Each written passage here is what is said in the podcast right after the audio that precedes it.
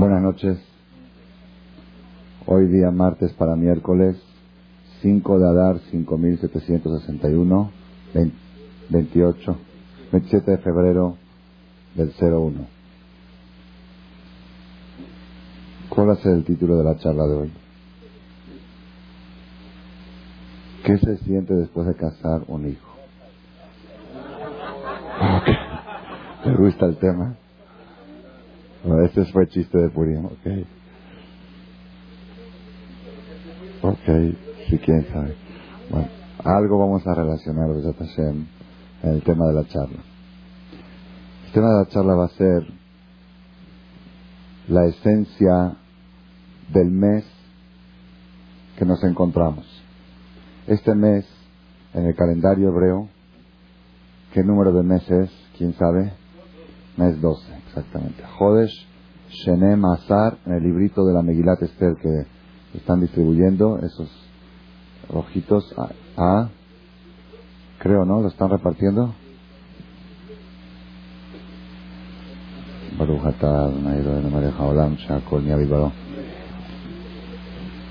La charla de hoy pidieron que sea Leilun Ishmat, Lea Bat Jemile, Hashem Tanyehena Beganeden. Sus hijos, una señora falleció hace muchos años, están de viaje y hablaron por teléfono desde el exterior para pedir que la charla sea Leilun Ishmatá. La trascendencia del mes de Adar, la esencia de este mes, el mes doceavo, último mes en el número de los meses. En la Megilat Esther, la Megilat de Purim dice, Jodesh Shenem Azar Hu Jodesh Adar. El mes doceavo es el mes de Adar.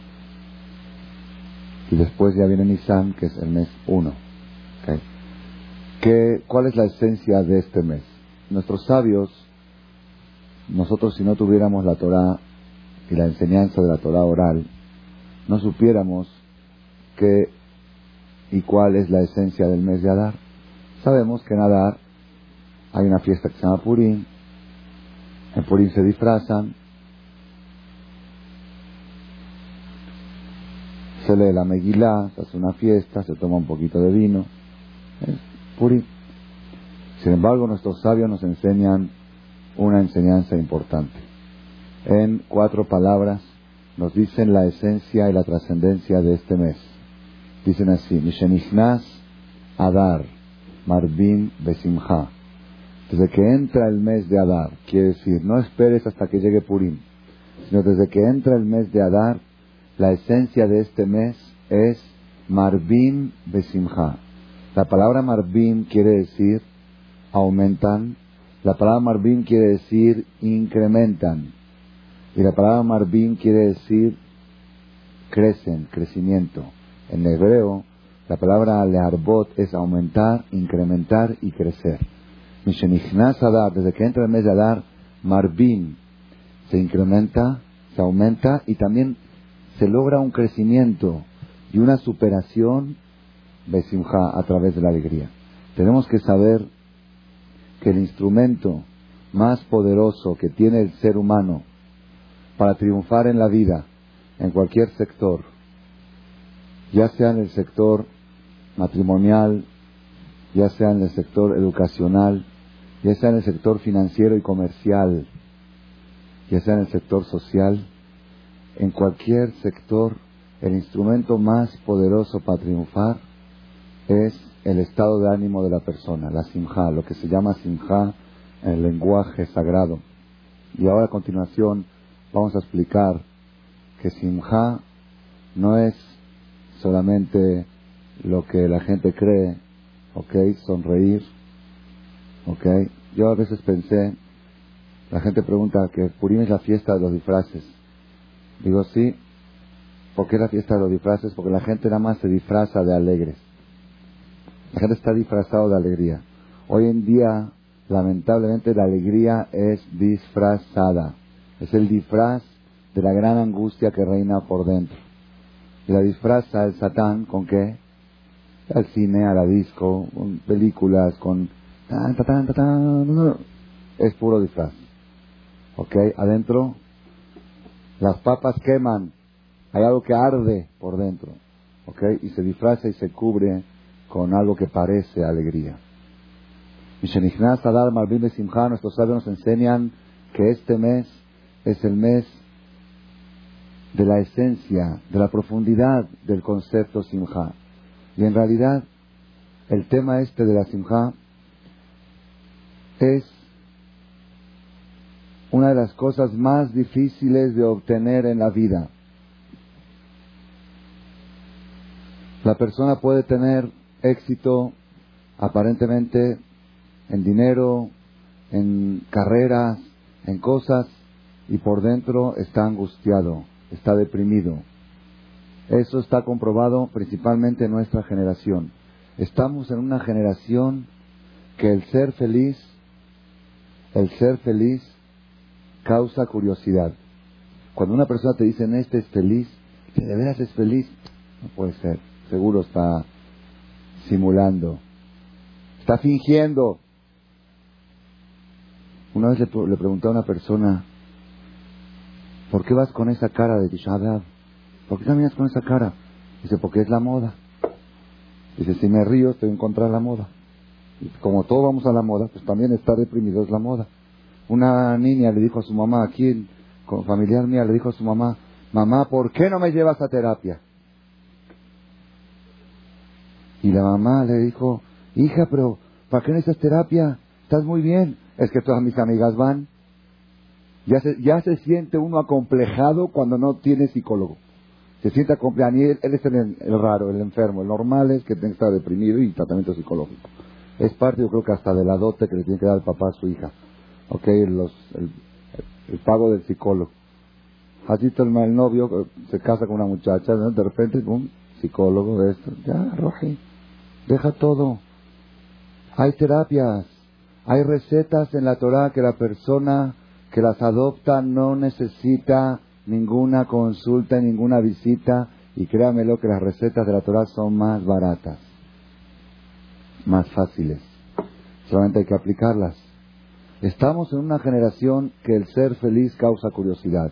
Si tú analizas y le preguntas a, la gente qué es lo que andas buscando en la vida, el 99% punto 99 te van a decir, ando buscando alegría y felicidad y tranquilidad. Y si haces otra encuesta y preguntas qué es lo que más falta y lo que más escasea, alegría, tranquilidad y felicidad. Hay todo, menos eso. Y sin eso, todo no vale. Una persona, yo le digo una frase, los que asisten aquí continuamente la han escuchado seguro alguna vez. Una de las frases que no la, no había escrita en ningún libro, pero es en el libro de la vida. Vale la pena registrarla y apuntarla. ¿En dónde? ¿En la PAN? ¿Ah? ¿En dónde van a apuntar? ¿En la computadora? ¿En la PAN? ¿En la agenda? En la pizarra de tu corazón, dice el rey Salomón. Kotvema luach. Regístralo en la pizarra de tu corazón. ¿Cuál es la frase? La frase es la siguiente. Una persona con alegría no necesita de todos los millones. Y una persona con angustia no le sirven todos los millones. Entonces yo le pregunto a una persona, mi manafshah, de cualquier modo, a ver, explícame. Si estás alegre, ¿para qué los quieres? Si estás angustiado, ¿de qué te sirve?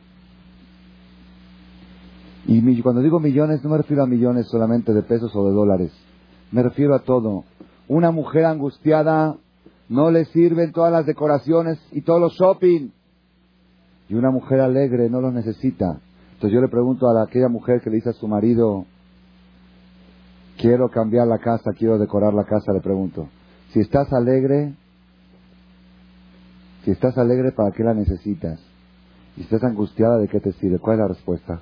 La respuesta es esta mujer está angustiada y deprimida. Y ella cree que al decorar su casa y ponerle mármol francés y cortinas italianas y tapet, cree que con eso va a resolver su problema. Y después de que ya acabó de decorar su casa dos años y pelearse con el arquitecto y con el decorador y con su marido y con su suegra y con su cuñada y con todo el mundo, después de todo eso, ya, ya, ya, Ah, Baruch Hashem, inauguración. Ok, ahora vámonos de viaje a Europa. ¿Sí por qué? Porque está angustiada, está deprimida. Bueno, pues tienes tu casa, sí, pero ahí te quieres salir a buscar la alegría afuera. Y después de todo el viaje que se hizo por toda Europa, ¿ok? Regresa y dice, ahora necesito un shopping, ¿ok? Eso es, esa es, ¿cuál es el error? ¿Dónde está el error? La persona está angustiado y cree que al tener una casa más decorada, al tener un viaje, o al tener un shopping, me voy. Mi maestro, Rabí Elías de Bendavich Lita, mi primer maestro, cuando estaba aquí en México, una vez llegaron sus alumnos, tienen alumnos jóvenes muy, muy ricos, y vieron que su casa, los muebles eran muy austeros. Eran muebles de los que la gente los manda a, a ropavejeros, a segunda mano, donados, muebles donados, muy sencillos, muy corrientes. Dijeron, jajam, le queremos cambiar su amoblado, le queremos cambiar sus nosotros le vamos a hacer su casa, decorar su casa, un departamento rentado, nosotros, nosotros hacemos todo a nuestra cuenta. Dijo Jajam de ninguna manera. ¿Por qué? Dice, yo quiero cuando la gente viene a visitarme a mi casa, que me vengan a visitar a mí, no a mis muebles, no a mis cortinas. Si la persona que no tiene nada lo que enseñar, entonces cuando llegas a su casa, ven, ven a ver esta cortina, ven a ver esto. Como no tiene nada lo que mostrar, tiene que mostrar todo alrededor. Si yo tengo mucho lo que mostrar aquí, no necesito mostrar alrededor. a dar el mes de Adar tenemos que saber es el mes indicado según el calendario hebreo para obtener y para adquirir ese instrumento tan poderoso y tan exitoso, esa llave secreta, esa llave mágica llamada Simha.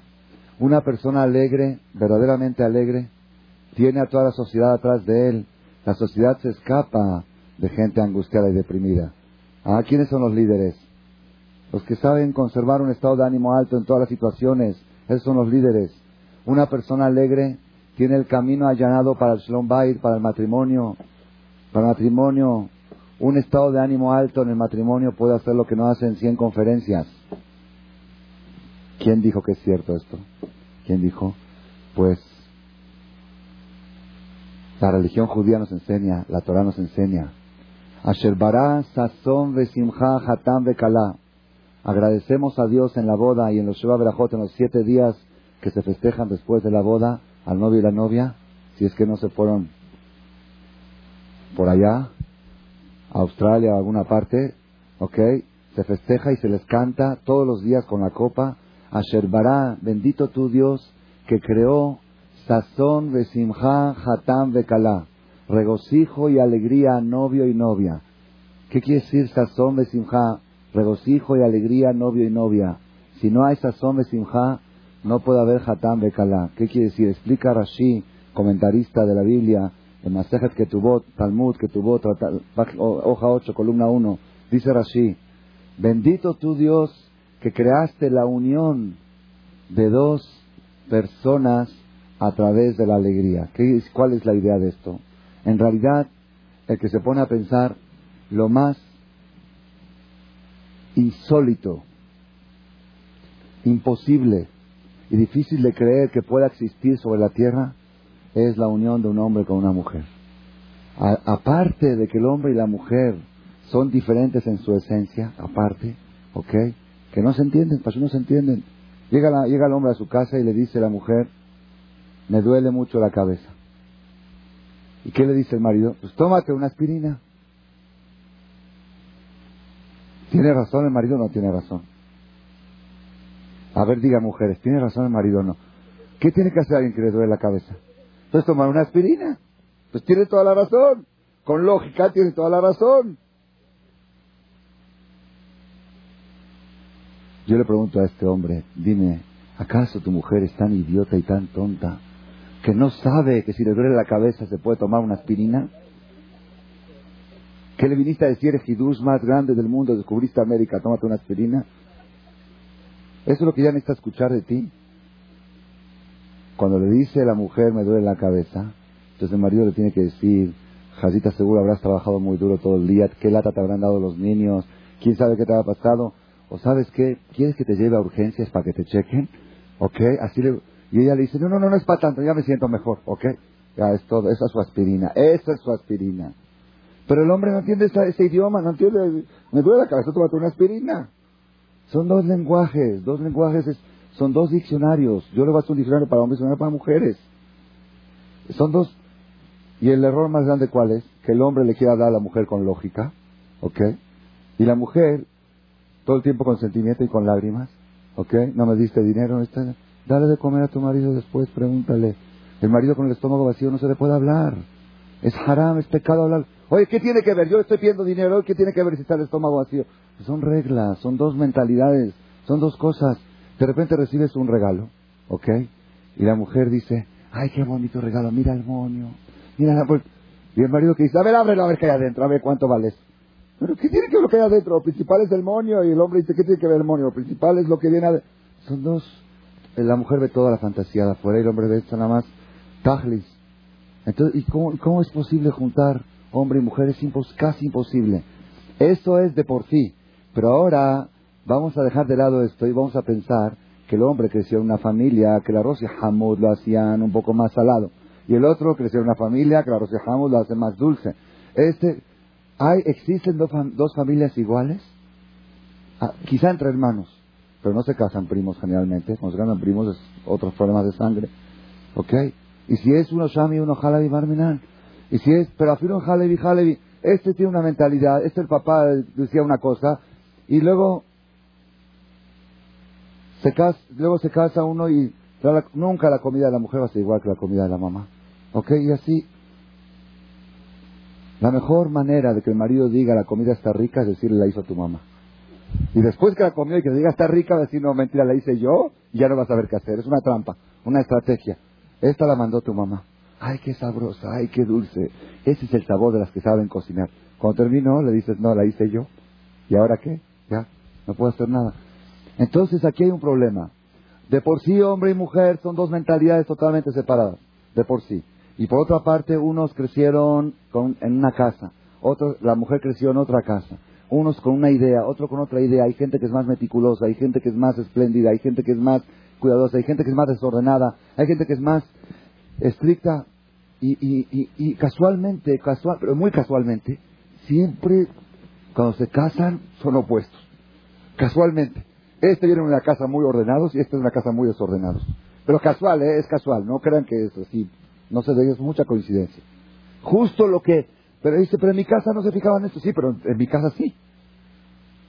¿Cómo es posible unir dos personas con tantas diferencias? ¿Cómo es posible? Hay una sola estrategia. Una sola que Dios la descubrió desde el día de la creación. Desde el día de la creación, Maase Bereshit la única forma de unir dos corazones tan diferentes es a través de la alegría. ¿Y cómo funciona? ¿Cómo funciona a través de la alegría? Cuando la, persona tiene el corazón cerrado, cerrado, todo está cerrado en su egoísmo, en sus cosas, en sus asuntos, en sus problemas. Y la mujer también tiene el corazón cerrado en sus asuntos, en su egoísmo, en sus problemas. El momento en que la persona está alegre, el corazón se abre. Cuando se abre el corazón del hombre y se abre el corazón de la mujer, los juntas, cuando se vuelven a cerrar y se cerraron, se hicieron uno. Ese es el secreto de Simhat Hatam Bekala. Por eso, Rabotai, no existe en la Torah una mitzvah de divertirse en una boda, de ir a festejar una boda, de ir a celebrar una boda. No existe. Si van a celebrar una boda, mejor que no vayan. Harán por el platillo. Haram. Está muy caro. Ahorita estoy un poco eh, al tanto. No se va. Al banquete no se va a celebrar. No hay tiempos para celebraciones y por eso los matrimonios de hoy lamentablemente se ven como se ven. Porque la gente va al banquete a divertirse, a celebrar. No se va eso. No se va eso. Se va una sola cosa, un solo objetivo. Yo recuerdo una vez estaba bailando en una boda, viajé especial, una boda en Panamá, me invitó una persona que aquí en este, en este lugar se acercó al judaísmo y Baruch Hashem están ahora en el camino de la alegría, de la Torah, de Kedushá. Entonces me invitó a la boda de su hija, Kasher 100%, puso, como debe de ser, Mejitá, hombres, un lado mujeres por otro, como dice la Torah, como Dios manda. Fue la primera boda en la historia de Panamá y la última por el momento que fue así, ¿ok? Por ahora, ¿ok? Y me invitó, me invitó, y la verdad fui a asistir porque era Kiddush Hashem estaba bailando ahí yo muy emocionado, muy inspirado. De repente, después de dos, tres horas de bailar, me dio un calambre. Un calambre en el pie, ya me estaba cayendo, me agarraron, me llevaron. Y justo uno de los tíos de la novia era fisioterapeuta, eh, uno de Venezuela, vino, me hizo, me hizo masajes. Ya, después de 10 minutos me buscó el doctor a ver dónde estaba, ya no me encontró, estaba otra vez en la pista. En la pista bailando con el novio. Se me acercó y me dice, Rabino, ¿cómo se siente? ¿Está bien? Le dije, sí, gracias a Dios estoy bien. Dice, qué bueno que puede seguir divirtiéndose. Y yo cuando escuché esa palabras dije. Yo dejé a mi familia en México y dejé mis conferencias y dejé mi clinic, me vine a divertir a Panamá. ¿Vine a la boda a divertirme? ¿Qué es eso de divertirse? ¿Uno sube a la pista a divertirse? ¿Quién tiene tiempo de divertirse? ¿Quién? A eso uno va. Hay, una hay un solo objetivo que se asiste a un banquete. Uno solo. ¿Cuál es? Lesameach Hatán Bekala. Un solo objetivo. Es mitzvah de alegrar y abrir el corazón de los novios. Es toda la mitzvah. No hay otra mitzvah. Y si uno va a un banquete a buscar lo suyo, que se vaya a una disco. Es haram, es haram por el platillo. De veras es haram. No para eso se hizo el banquete. Y esa es una de las razones, una de las, de las, pocas explicaciones, hay, hay muchas más, ¿ok? ¿Por qué la Torah exige que esos banquetes se hagan de esa manera? ¿Por qué? Cuando una persona llega a una jatuná, a un banquete, tuve gente que asistió al banquete esta semana, Baruch Hashem, cada, no, es, no es algo especial en todo, Dice lo que estamos viviendo aquí no lo hemos vivido jamás en la vida. Es, todo gira alrededor de una cosa, de alegrar al novio y nada más. Nadie tiene algún interés personal de pescar a alguien o de ligar a alguien o de a ver cómo le movió y a ver cómo le abrazó y a ver cómo se ve la espalda de este y la espalda de la otra. Eso no existe. ¿Ok? Y del lado de las mujeres hay un solo objetivo, alegrar a la novia. ¿Por qué? Porque la estrategia de la Torah es abrir el corazón de la novia, abrir el del novio para que cuando se cierre se unan y, cuando se cierre el corazón ya es un solo corazón. Esto lo traigo solamente como una introducción para que veamos la estrategia que ofrece el judaísmo para obtener un buen matrimonio. Simha. Así empieza, así empieza la vida, Simha. Pero esa Simha, vamos a continuar un poquito más con lo que es el mes de Adar. Adar El mes de Adar, que es el mes de la alegría, es el mes, como dijimos, del crecimiento, de la superación a través de ese instrumento llamado Simha, el mes de la alegría. Yo tengo una prueba muy grande que este mes es el mes de la alegría. Aparte que está escrito, lo que está escrito en la Torah no necesita pruebas. Pero igual es bueno si uno puede traer una prueba de la vida real. Es bueno, ¿no? Aparte que está escrito en la Torah. ¿Ustedes me creen que está escrito o no creen? Sí, me creen, ¿verdad o no? Pero si les traigo de la vida real, ¿no es mejor también? Les voy a traer una prueba que este es el mes de la alegría. ¿Cuál es la prueba? En este mes suceden las cosas que deprimen a la persona. Es decir, cada cosa, porque esa vida es la estrategia, es la regla.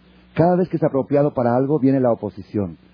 En este mes, justo este mes, mi esposa se puso de mal humor. Justo este mes, se me descompuso la... Justo en la conferencia que voy a hablar de la alegría, se fue la luz ahí atrás. Si llego yo, llego a las 9.45 rápido, porque me tengo que ir, porque ahorita tenemos a Verajot, quiero empezar temprano y salir temprano, y me encuentro con un problema.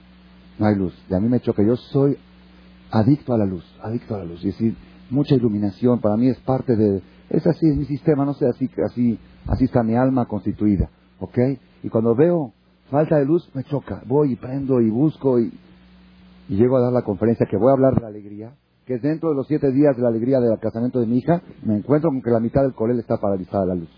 ¿Dónde está el muchacho? ¿Dónde está Mejía? Está en el aeropuerto, fue a dejar algo. ¿Dónde está el fusible? No hay fusible. ¿Y qué hay que hacer? Pues deprimirse. ¿Verdad? No, de modo que se puede hacer. Esa es la prueba. Y no nada más eso. Todo tipo de cosas suceden. El que analiza desde que entró el mes de Adar, que fue el sábado, fue los jodes, hasta hoy, analicen qué les ha pasado y van a ver, van a ver si no hay cosas que lo deprimen a uno. El día viernes, yo lo voy a transmitir esto solamente para que cada uno tome su mensaje a su vida. El viernes en la mañana, temprano me levanté a las seis de la mañana para marcarle por teléfono a mi maestro, la viuda de de Jerusalén, por cambio de horario, allá entra Shabbat a las cinco de la tarde, eran las cuatro de la tarde ahí, para pedirle una bendición por la boda de mi hija del domingo y para pedirle un consejo. Así, mi jajam, es la primera vez que lo hago, no tengo experiencia, él ya casó todos sus hijos. Dije, jajam, su bendición, me dio su bendición, dígame un consejo, unas palabras. Y me dijo así, me dijo, tienes que saber que el día que uno casa a un hijo, Para los papás es como Kippur y Simchat Torah juntos. Miren qué palabras. Tienes que sentir la inspiración y la superación espiritual como Kippur y Simchat Torah juntos. ¿Ya vieron qué, qué, qué, parámetro? ¿Ok? Dice, son días de crecimiento y de superación. Tú vas a, te puedes elevar a niveles espirituales más altos que en Yom Kippur. Porque nunca en el calendario tenemos Kippur y Simchat Torah juntos. Cuando casas a una hija, a un hijo. Dice, y te voy a decir una cosa, Shaul. Dice, desde, desde este momento, faltan 48 horas para la boda de tu hija, Tishkach Mikolat Barim Aktanim. Olvídate de todas las cosas pequeñas. Olvídate de todas las minuciosidades. Que este se ofendió y que el otro se ofendió y que el otro no recibió invitación y que fulano no le dieron esto y que fulano y que el consuelo dijo esto y que dice, olvídate de todo, ir al fotógrafo y la peinadora y que no llegó y que se llegó medio más tarde. dice, olvídate de todo y piensa en una sola cosa, superación y crecimiento, nada más. Y si yo te digo que el día de la boda es Kippur y Simchat este Shabbat antes de la boda es Shabbat Shuba. Es como un Shabbat antes de Kippur. Así tiene que ser. Dice, y en tu casa tiene que haber un ambiente de, de, crecimiento, de superación. Me dijo varias instrucciones y me dijo, y te digo una cosa, van a suceder cosas en el momento de la boda que te van a hacer brincar y vas a querer estallar. Dice, haz todo a un lado y disfruta de la boda de tu hija. Supérate, crece. Dice, yo en la boda de mi primera hija, él la tuvo, yo me acuerdo, estuvo seis meses preparando la boda de su hija, las invitaciones, todo, todo en forma muy minuciosa y meticulosa. Siete días estuvo preparando quién le va a dar esta verajá, quién va a dar la otra verajá y cómo no ofender a este y cómo. A un jajam que sabe que se puede ofender si no le dan, entonces le invitó que llegue más tarde, le dijo, la boda va a empezar a tal hora para, para que no se ofenda. Todo, todo, todo súper calculado. La boda del siglo. Y él me contó por teléfono el viernes, dice él, cuando fue la boda de mi primera hija, estaba sucediendo algo en el momento de la jupá que yo pensé que me estaba por desmayar y no iba a llegar al banquete. Y en ese momento dije, así me dijo él, palabras textuales, dije, Yehuda, te están probando del cielo. Haz todo a un lado, supérate y crece. Olvídate de todo. Alégrate en la boda de tu hija. Y se te lo digo, así ya. Después me dio otras verajot, le pedí si puedo hablarle de la novia el domingo para que le dé bendición a la novia cuando ya esté vestida con el, este novia. Hicimos el cálculo de las horas y efectivamente así fue. A las 4 de la tarde le marqué, eran 12 de la noche de allá. Estaba la novia ya vestida. Me dice, ¿cuánto falta para la jupá? Le dije, dos horas. Le dije, pero el novio ya viene por la novia en cinco minutos. Me dice, ¿tú sabes lo que cantaban en Halab cuando el novio venía por la novia? Le dije, no. Me la empezó a cantar. Me la cantó en el teléfono. Me dijo toda la canción Dice, y después, cuando acaba la jupá, cuando acaba el banquete, le cantan Shalom, Batzedek, Nashaku a los dos juntos. Me la cantó también las dos canciones. Y le dije, jajam, ¿qué cree? Ya llegó el novio. Y dice, pásame lo que le quiero dar una bendición. Le mandamos a la limusina, estaba afuera, le mandamos el celular para que le dé verajá también a él, luego a la novia. Estaban todos llorando, emocionados. Todo esto muy bien, muy bien. Cuando llega la hora de la boda, suceden dos, tres cositas, detalles de esos, pero que hacen explotar a uno de veras explotar.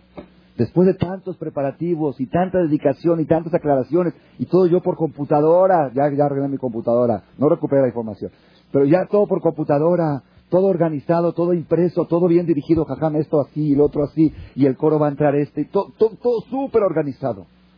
Y de repente se voltean dos, tres cosas, y está uno por explotar, y me acordé de las palabras, como dice la Gemara, un rabino es más que un profeta. Bueno, Jajam era profeta lo que estaba diciendo. Tenemos que saber eso, se lo digo como ejemplo porque también le puede suceder a cualquiera, ¿ok? En la boda de sus hijos y también sucede cuando llega el mes de Adar. Cuando llega el mes de Adar, que es momento propicio de la alegría, yo quiero que sepan una cosa, una cosa. Hay un arma muy poderosa en contra del Yetzerara. El Yetzerara es tremendo, es tremendo. Es astuto, es inteligente, Dice el Jobata Levavot, tienes que saber que el enemigo número uno que tienes sobre la tierra es tu instinto malo. ¿Por qué es el enemigo número uno? Primero que todo, él tiene, ¿cuántos años de vida tiene Eliezer ¿Qué edad tiene? 5.761 años. Y según los científicos, 30.000 millones de años. Es mi ¿ok? Como se aprobamos según la Torah. Según la Torah, desde el tiempo que existe el ser humano, existe el Yetzirah. Y es el mismo, ¿eh? No crean que es otro. El mismo Satán que fue con la mujer y la sedujo para que coma del fruto prohibido. El mismo Satán que fue con este y le hizo con Caín que mata a su hermano Abel. Es el mismo. Yo te quiero hacer una pregunta. Si tú ves dos doctores, un doctor que tiene 30 años en la medicina y un doctor que tiene 70 años en la medicina, ya tiene 90 años, y lúcidos los dos, y hay dos opiniones, ¿a quién le haces caso? Pues al experto, ¿verdad o no? Nosotros podemos combatir contra el Satán, contra el Yetzirah, 5.761 años de experiencia. ¿Qué somos nosotros? Un, un, un, huevito recién, no salimos del cascarón. Vas a enfrentarlo a él. Y les quiero hacer una pregunta. ¿Ese Satán y ese Yetzirah, las experiencias que tuvo, fueron de éxito o de frustración? En la mayoría de sus experiencias, fuera de Moshe Rabbeinu, Abraham Avino, esos, esas excepciones, ¿ok? ¿Cómo le fue a Yetzirah en, en los 5.731? ¿Le fue bien o le fue mal? El 99%, punto 99 de las batallas las ganó. ¿Ok? Agarró gente y la llevó del paraíso al infierno. Por decirlo así. Almas Tadiquín, nacieron Tadiquín y los llevó Reshaim al panteón, a a la sepultura. Ha tenido mucho éxito y nosotros vamos a enfrentarlo a él. Es casi imposible. Dice Jobat Levavot, no solamente que es, es el enemigo más más experimentado que hay en la historia. No solamente eso, sino es un enemigo que no se rinde nunca. Cualquier enemigo, si tú le ganas una vez, le ganas dos veces, tres veces, ¿qué dice? Ya, con este no puedo, mejor con este no me peleo. Si tú te, te agarras a trancazos con uno, una vez te derribo, ya, otra vez te derribo, ya tres, cuatro veces, ¿qué dice? Ya, con esto no puedo, jala, si con esto no me meto, ¿verdad o no? Dice, tú le puedes ganar mil veces al Satán, mil veces.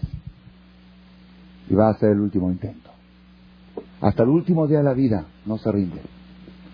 No, no solamente eso, el Satán es un enemigo que con su gran astucia, escuchen estas palabras, es lo más difícil que tiene Dios Con su gran astucia te hace creer que es tu mejor amigo. Ese es el peor enemigo. El Yetzirah, si él vendría y te dice, ahí te va, ahí te voy a hacer, te voy a reventar, te voy a deshacer. Pues a ver, prueba, vamos a, vamos a... No dice así. El nunca te dice te voy a deshacer, te dice te voy a hacer divertir. Te la voy a hacer pasar bien. Ya que son esas ondas de, religión y de fidelidad y de esto, vente a la vida, Roji. Basta ver lo que yo te ofrezco, nadie te lo ofrece. Vente. Ese es el peor enemigo. El que te hace creer y te convence que es por tu bien lo que te está proponiendo y en realidad es un, es un destrozo de tu vida, es el peor enemigo. Entonces uno dice, bueno, ¿qué hago? ¿Qué hago si es tan astuto, tan experimentado, tan duro, tan difícil? Pues ya no hay, no hay remedio, no hay remedio. Hay una cosa que es, el Satán es alérgico, una cosa que repele, repele a Satán. ¿Cuál es? Dijo un gran rabino, un gran sabio, dijo así, dice, la tristeza no es un pecado. No es pecado. No está escrito en ninguna parte de la Biblia, busquen, agarren toda la Biblia. No dice, lo no estarás pecado. ¿Dice? ¿En algún mandamiento dice? No dice. No estarás triste, no dice. Pero tienen que saber, así dijo el Jajam, que es la raíz de todos los pecados. La alegría no es mitzvah, no está escrito en una parte de la Torah, estate alegre más que en las fiestas, no dice estate alegre, pero es la raíz de todas las mismas. ¿Por qué? Una persona alegre por naturaleza está distante de los pecados. El Zohar Akadosh, fuente máxima de la Kabbalah, escribe que la maldad, Dios creó la maldad, Dios creó la maldad, la maldad existe, es una creación de Hashem, no es, no es una fuerza independiente y autosuficiente. Dios creó la maldad para hacer superar a la bondad, para que haya esa rivalidad y esa superación. Dice el Zohar Akadosh, cada fuerza que Dios creó en el mundo tiene que nutrirse de algo, tiene que alimentarse de algo. La bondad se alimenta de los actos buenos. ¿La maldad de qué se alimenta? ¿Ah?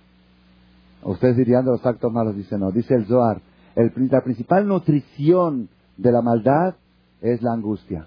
La angustia es el alimento del cual come y crece la maldad. Y es pashut. Si una persona no estaría angustiado, ¿tendría necesidad de ir por ahí? ¿Tendría necesidad de tomar ciertas cosas y hacer cosas indebidas? No tendría necesidad. Quiero que sepan una cosa. Una persona alegre no ofende. Una persona alegre no chismosea. Una persona alegre no habla la sonará. Está contento, está alegre. Cuando alguien te ofende y te dice una ofensa fuerte, ¿saben qué, qué es eso? Está vomitando una angustia que tiene por dentro. Y tu reacción cuando tú ves a alguien que está haciendo un chisme así fuerte o una ofensa, tu reacción tiene que ser, jazito, ¿quién sabe qué tan amargado está que necesite de eso para desahogarse? Jazito, pobre. Y si es muy grande la ofensa, pues más jazito. Así hay que ver al que está ofendiendo y chismoseando. Una persona alegre, yo doy un ejemplo, mis alumnos seguro ya lo habrán escuchado, pero vale la pena repasarlo. Ustedes, ustedes saben que hay gente, hay gente lamentablemente así, que le gusta chismosear, le gusta. Vamos a tomar un ejemplo de una jovencita, soltera, 16, 17 años, chismosa profesional, así de, de profesión, por arte. ¿Ok? ¿Saben qué es chismoso según la Torah? La Torah le llama al chismoso Rogel.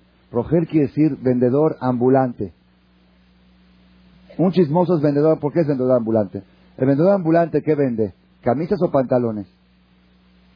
¿Ah? ¿O peinetas o pantalones? ¿Qué vende? Lo que venga. ¿Verdad o no? May compra acá y vende acá, compra barato y vende caro. ¿Ok? Ese es el chismoso profesional. A ver, a ver qué dices, qué cosa. ¿Quién fue? Ok, ven, te, voy a contar algo. ya se le acabaron los chismes, va y busca otros. De, quien sea, del Halabi, del Shami, del judío, del Goy, de, de, donde sea, buscar algo. Algo así, jugoso. ¿Ok? Vamos a encontrar así una, una jovencita, por ejemplo, suponiendo que le encanta, le fascina, su diversión más grande. ¿Ok? Llega el día más alegre de su vida de esta jovencita, ¿cuál es? ¿Ah? ¿Qué día, cuál es el día más alegre de la persona, de una mujer?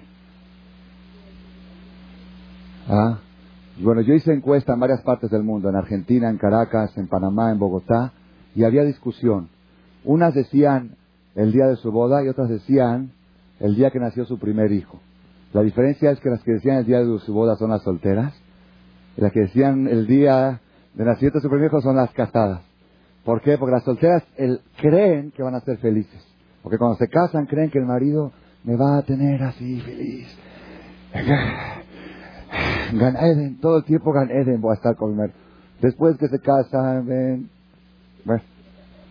Ojalá que no sea Geinam. No, no quiero Gan Eden ya, que no sea infierno. ¿Ok? Entonces ya cambian de opinión. Pero esta soltera, pensando como todas piensan, el día de mi boda va a ser el día más alegre de mi vida. Llega el día de su boda, está vestida de blanco, una emoción, toda inspirada. Está en el banquete bailando, alegres, felices. De repente se acerca una amiga y le dice, te voy a contar un chisme jugosísimo. ¿Qué le dice la novia en la mitad del baile? ¿Qué le dice? Ahora no. Ahora no. Le dice, ¿por qué ahora no? Si a ti te encanta, a ti te fascina. Ahora no, ahora es momento de alegría. Sí, pero a ti, justamente a ti, eso es lo que te alegra. ¿Cuál es la respuesta? La respuesta es, ahora no, ahora es momento de alegría. Y siempre sí, porque es momento de Tisha Como ella, todo su corazón está amargado, ¿ok? Esa es una prueba contundente. ¿Y saben, ¿y saben por qué? El Yetzerará está dispuesto a todo. ¿Sabes qué? Reza, ponte tefilín, haz todo. Nada más una cosa. Te quiero ver angustiado. Si estás angustiado, ya eres presa fácil. Ya lo que yo te ofrezca vas a hacer. Si estás alegre, no puede el Satán con una persona alegre, no puede, no puede con él. Entonces, ¿qué tiene que hacer? Deprimirlo y después llevarlo a pecar. Ese es el sistema. Por eso, cuando llega el mes de la alegría, Mishenishnas a dar Marvin Besimha, llega el mes que hay que aumentar la alegría. ¿Ok? El Satán dice, este mes es el, el enemigo, el enemigo del Satán es el mes de Adar. ¿Por qué? Porque si una persona logra acumular dentro de su corazón la cantidad de alegría necesaria para llevarla con él durante el resto del año, el Satán se encuentra en problemas, en dificultades. Entonces, ¿qué va a hacer él? Va a hacer que en el mes de Adar bajen las ventas, va a hacer que en el mes de Adar pasen cosas no agradables, va a hacer que en el mes de Adar se te vaya la Igire, ¿ok? Va a hacer que se descomponga la lavadora, alguna cosa, cada quien Barminan, digo todo Barminan, ok, Barminan, no piensen que le estoy echando flores a nadie. Ok, Barminan, ok, alguna de las cosas que deprimen a uno le va a suceder en el mes de Adar.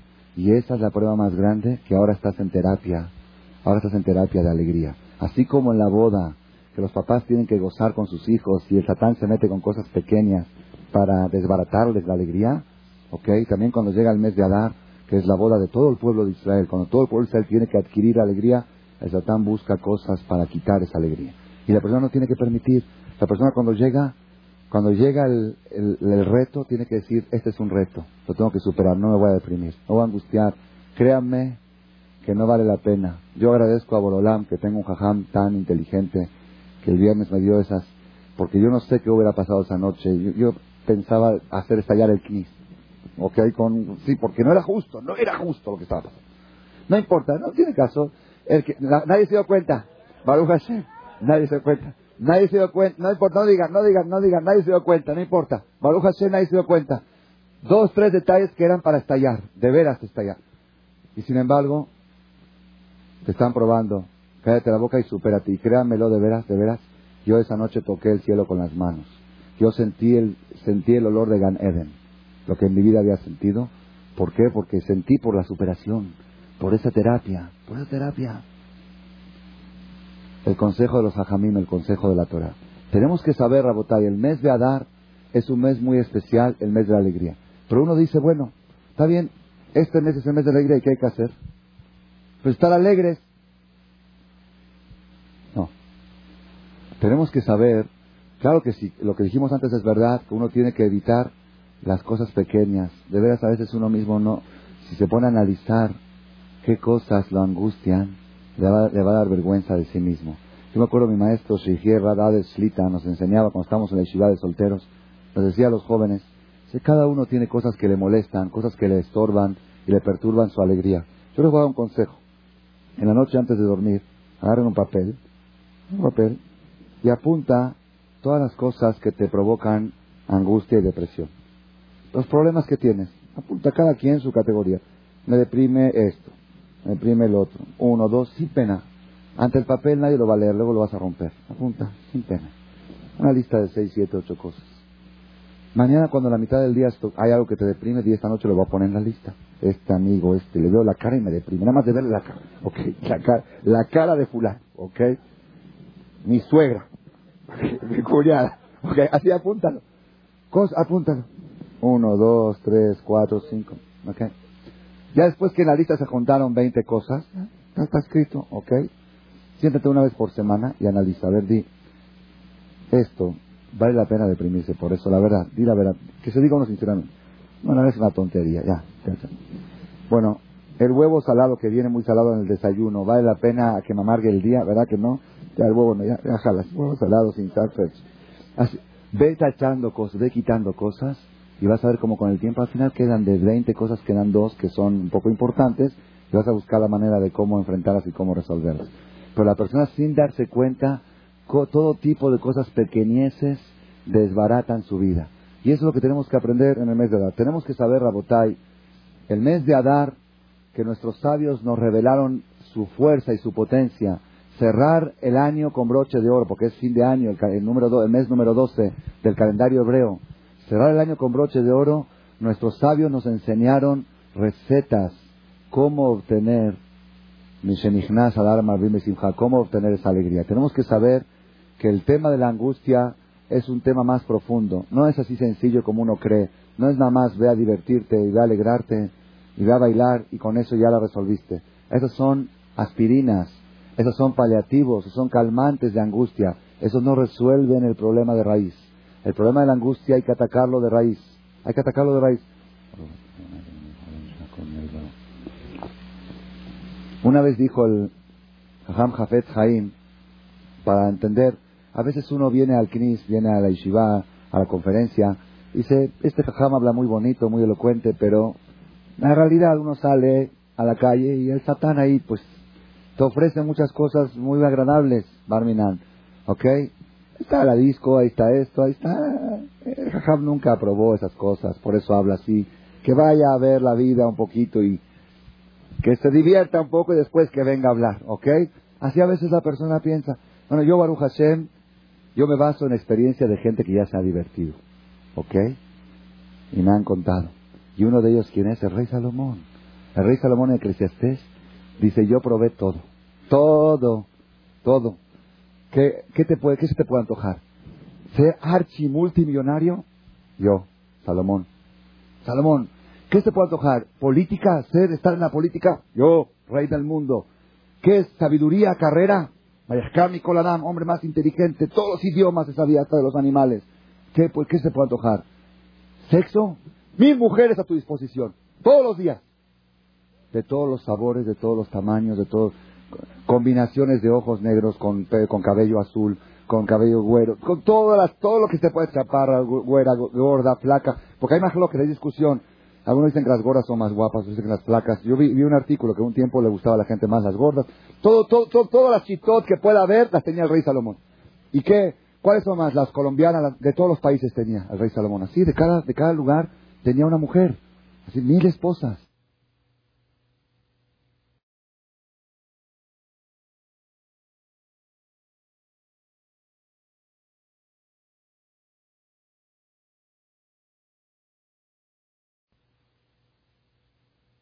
Hombre más inteligente, todos los idiomas se sabía hasta de los animales.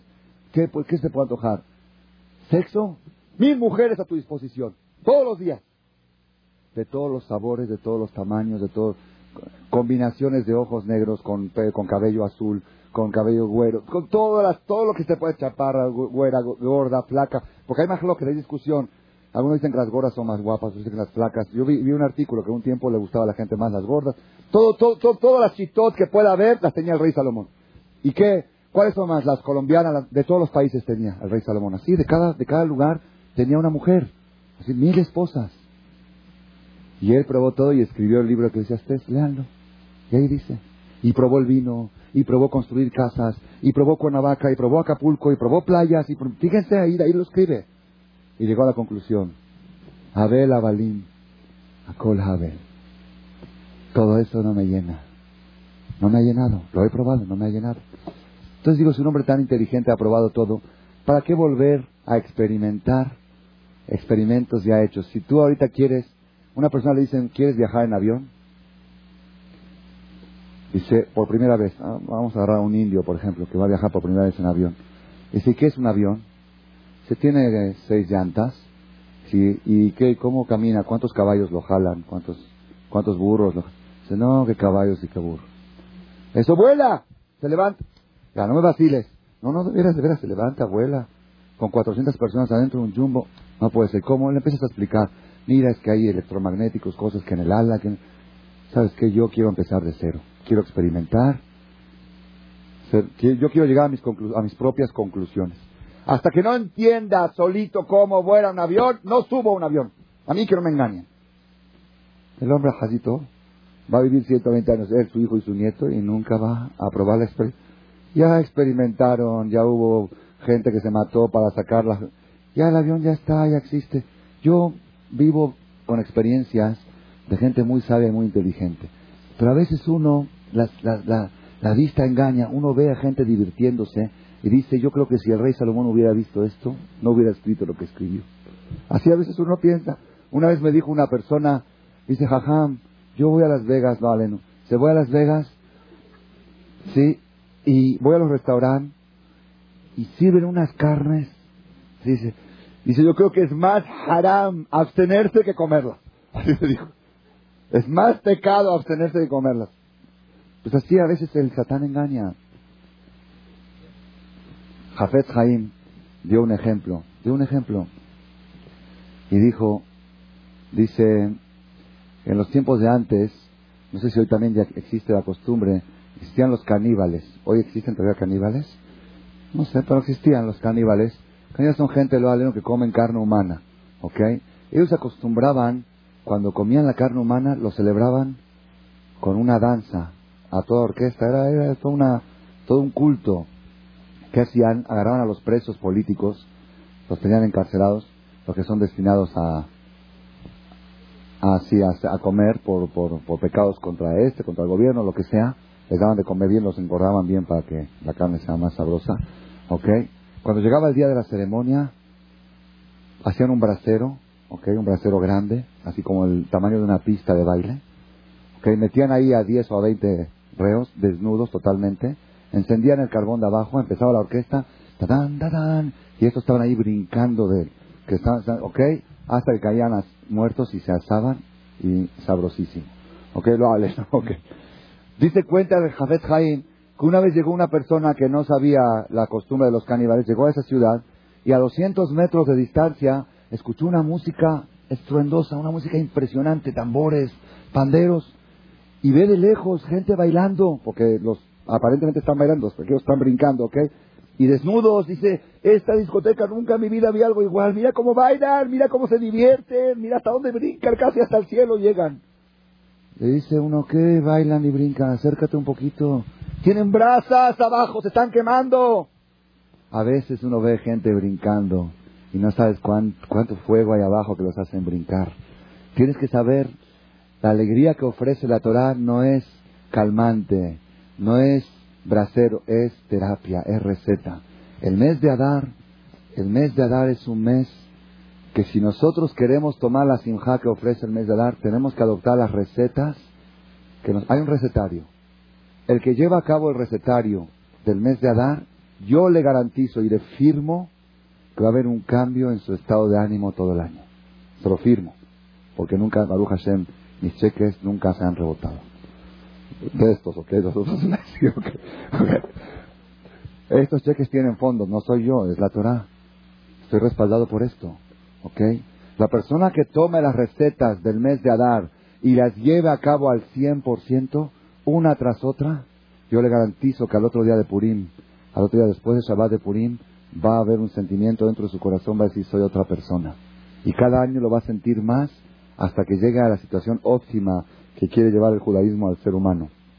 Nada más que, pues hay, hay que hacer el recetario. Una vez un doctor le dio, una persona fue al doctor, dijo, tengo este problema, le dijo, mira, tienes que comprar esta medicina, comprar esta medicina, ¿ok? Y tomar tres veces al día, tomar eh, esta, pembritín, ¿ok? Después de dos semanas viene el paciente y dice, doctor, se me hinchó peor la garganta. Dice, dice, oye, ¿compraste las medicinas? Dice, sí. ¿Las tomaste tres veces al día? Sí, las tomó en la mano y se agarró las medicinas en la mano tres veces al día porque dice tomarlas. Dice, no, tomarlas sin ingerirlas, no tomarlas. Muchos de nosotros quisiéramos el resultado que ofrece la Torah sin ingerir sus recetas. ¿Por qué? Porque a veces la medicina no sabe tan sabrosa como y uno a veces no tiene fe en el resultado de la medicina y por eso no la toma. El que toma las, las ingiere las recetas de la Torah que ofrece para el mes de Adar, esa es la persona que va a sentir el cambio. ¿Cuáles son las recetas que ofrece el mes de Adar? Una de las recetas es, la primera que quiero presentar la noche de hoy, y las demás la voy a presentar el próximo martes porque ya no nos da tiempo y porque la de hoy es urgente porque ya es para este Shabbat. Primera receta del mes de Adar es Shabbat Zahor. Shabbat Zahor. Un Shabbat antes de Purim es un Shabbat muy especial, más que el Shabbat antes de Kippur. Más. ¿Por qué más? Porque nosotros sacamos el Sefer cada Shabbat y lo sacamos cada lunes y jueves. ¿Ok? Todas las veces que sale el Sefer no son obligatorias. Es una costumbre buena. Es una tacaná, una costumbre judía que hay que respetarla, porque todas las costumbres hay que respetarlas. Es una costumbre muy buena y muy positiva sacar el Sefer cada Shabbat, cada lunes y jueves. El único, en Kippur que sale el Sefer, en Kal Nidre que sale el Sefer, es costumbre. Kippur en la mañana es costumbre, Kippur en la tarde es costumbre, Roshaná es costumbre, Shabbat es costumbre, costumbres que debemos de respetarlas. Hay una sola vez al año que no es costumbre, que es obligación de la Torah de la Biblia sacar el Sefer en Shabbat. Shabbat Zahor. Un Shabbat antes de Purim, que se lee la mitzvah de Zahor et asher asal. Recuerda lo que te hizo Amalek. El tiempo no me permite para expandirme y explicarles a ustedes de qué manera funciona esta receta. ¿De qué manera? Pero si tú vas al doctor, ese doctor me duele acá y te dice, tómate esto. Doctor, explícame cómo funciona la receta. ¿Qué le dice? ¿Sabes qué? Tómate la cúrate y después te explico. ¿Ok? Yo les recomiendo una cosa. Tomen la receta con mucho fervor. Este Shabbat nadie puede fallar a la sinagoga, hombres y mujeres y niños. Este Shabbat es un Shabbat muy especial. La persona que tenía programado algún viaje para este fin de semana, que lo postergue. Se lo, se lo recomiendo de todo corazón. O que busque un knis donde va a estar allá de viaje. Este Shabbat no es para faltar al knis. Porque parte esencial de la energía que vamos a recibir en el mes de Adar la vamos a recibir en Shabbat Zahor con la lectura del Sefer adicional que sale este Shabbat. Shabbat Zahor, el segundo Sefer, Zahor Amalek. En, el, en la colección de cassette tenemos explayadamente el título explicando cuál es la idea de borrar el recuerdo de Amalek. También en los libros Shem Tov está explicado y analizado. De todos modos, la idea, se las voy a decir en breve, la idea de Amalek, borrar Amalek. Amalek era un pueblo, era un goy que hoy no existe, no sabemos quién es, existe, no sabemos quién es. Sin embargo, la ideología de Amalek existe. La ideología de Amalek, ¿cuál es? Es. Ah, no, no. Es, no, es meter la duda. Meter la duda. Así dice el Jobata Levavot, dice, una de las estrategias del Yetzirah es ponerte a dudar en cosas que estás seguro de ellas. La persona tiene seguridad de algo y de repente se pone a dudar. Y las dudas provocan angustia. De repente la mujer se casa con un hombre, está segura que la quiere, de repente le entra la duda, quizá mi marido no me quiere. ¿Ok? Y empieza a escarbar, y empieza a investigar. Quizá no me quiere, quizá no me... Entonces, ¿qué hace para saber si el marido la quiere o no? ¿Ah? Como digo un jajá, las mujeres son arqueólogas. Excavan, excavan. Y de hace 20 años, cuando viniste una vez por mí, llegaste tarde y me dejaste plantada. Bueno, Roja, ya pasó. Una vez yo tuve casos así. El marido le decía a la mujer, pero ¿cómo te acuerdas? ¿Dónde tienes lugar en la, en la mente para acordarte con todos los detalles, eh? Hace 18 años. Arqueología. ¿Y qué hace la mujer para estar segura que el marido la quiere? ¿Ah? ¿Qué hace? ¿Ah? Cuando llega el marido, ella lo recibe bonita, ¿así? No. Hay que ponerlo a prueba. El amor hay que ponerlo a prueba. ¿Cómo? Hoy voy a hacer algo que no le gusta. Y a ver cómo reacciona. Si de veras me quiere, fíjese todo lo que yo le estoy diciendo, ella no lo piensa, su psicología trabaja solita, automática, ¿ok? Ella, hay un vestido que al marido no le gusta, hoy me lo voy a poner. Y a ver cómo reacciona. Si reacciona mal, entonces quiere decir que no me quiere, nada más quiere a mis vestidos. Ya ves que tengo razón. Ya, Roge, ya no. Tuviste tiempo para pensar todo el noviazgo, ya se casaron, tu marido te quiere y se acabó, punto.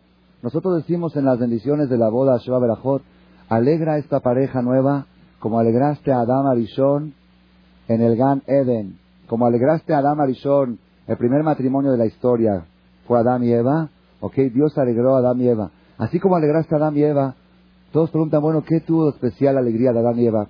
¿Cuánta gente asistió a la boda de Adán y Eva? Yo creo que si hubiéramos estado en esta boda nos hubiéramos deprimir. ¿Ok? Pero nada más y nada menos, ¿quién estaba haciendo de chambelán ahí? ¿Quién estaba bailando? Dios. Dios los hizo sentar y se les puso a bailar. Imagínense a Dios bailar. Así te la Torah. De ahí se aprende que hay misma de alegrar a los novios. Alegra a los novios como alegraste a Adán y a Eva. Todos preguntan qué tienen, qué tiene de especial Adán y Eva. Algunos dicen en forma de humor que la alegría de Adán y Eva es porque no había suegros. ¿Ok? Así dice, de ese humor, ¿ok? Pero ¿cuál es la explicación? Le voy a decir cuál es la alegría. ¿Cuál es la alegría? La alegría más grande es cuando la persona no tiene dudas. Adán podía pensar en otra. Eva podía pensar en otro. Ese es el Satán. El Yetzirah es, oye, quizá me equivoqué, quizá no elegí bien, quizá no escogí. Quizá... Meter dudas. Y esas dudas en todos los aspectos, ¿no? en el judaísmo también.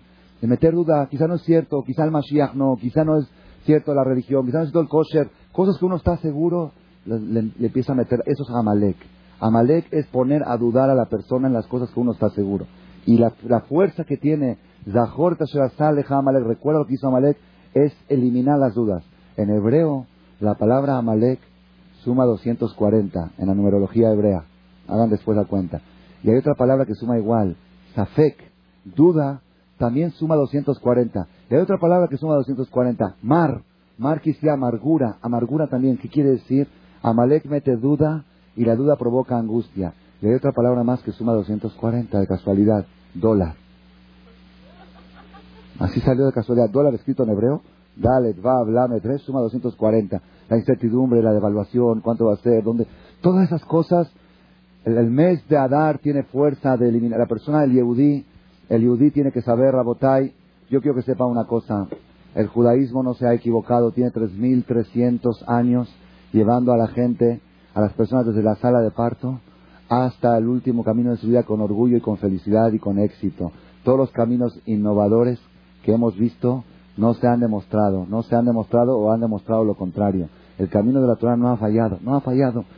Yo es el domingo en la noche, cuando regresamos del banquete de, mi hija, ya eran las 3, 4 de la mañana, experimentamos algo que no lo esperábamos. De repente veo a mi esposa llorando, llorando. Digo, ¿qué pasa? Dice, no sé. Dice, siento que no me despedí bien de mi hija. Ya vi cuando la dejé ahora, eh, ahí en el hotel, no, no, no, no la abracé bien. Dije, Roja, la despediste en el kiss. Cuando le diste la verajá y la abrazaste, ahí fue la despedida, no después, ya, ya no es ya, jalas. Le digo, entonces, ¿qué siente? Dice, no sé, no sé, pues tú adivina, así siempre me dice, tú adivina, ese, es tu, tu, trabajo, yo siento y tu trabajo te adivina. Tú tienes que tener rayos X. Ok, así es, así, es la verdad, es verdad. Yo soy, mi función es sentir y tu función es revelar. Yo tomo la foto y tú revelala, ok. Entonces dice, no sé, siento un hueco, siento un vacío como una mujer después de un parto, ¿ok? ¿Qué siente? ¿Alegría o depresión? Ambas cosas. Alegría porque nació un bebé y depresión siente que le falta algo, ¿ok? Dice, le dije, pero, pero casaste a tu hija, tienes tres meses preparando para esto, tu emoción, y tenemos un yerno y estamos felices. Dice, sí, sí, sí, pero no sé, lo siento, ¿qué quieres? Lo siento, ¿ok? Es una sensación muy dura y muy difícil de explicar, es como una amputación, aunque es, lo contrario, es como un nacimiento, es algo bonito, ¿ok? ¿Qué solución ofrece la Torah para este problema?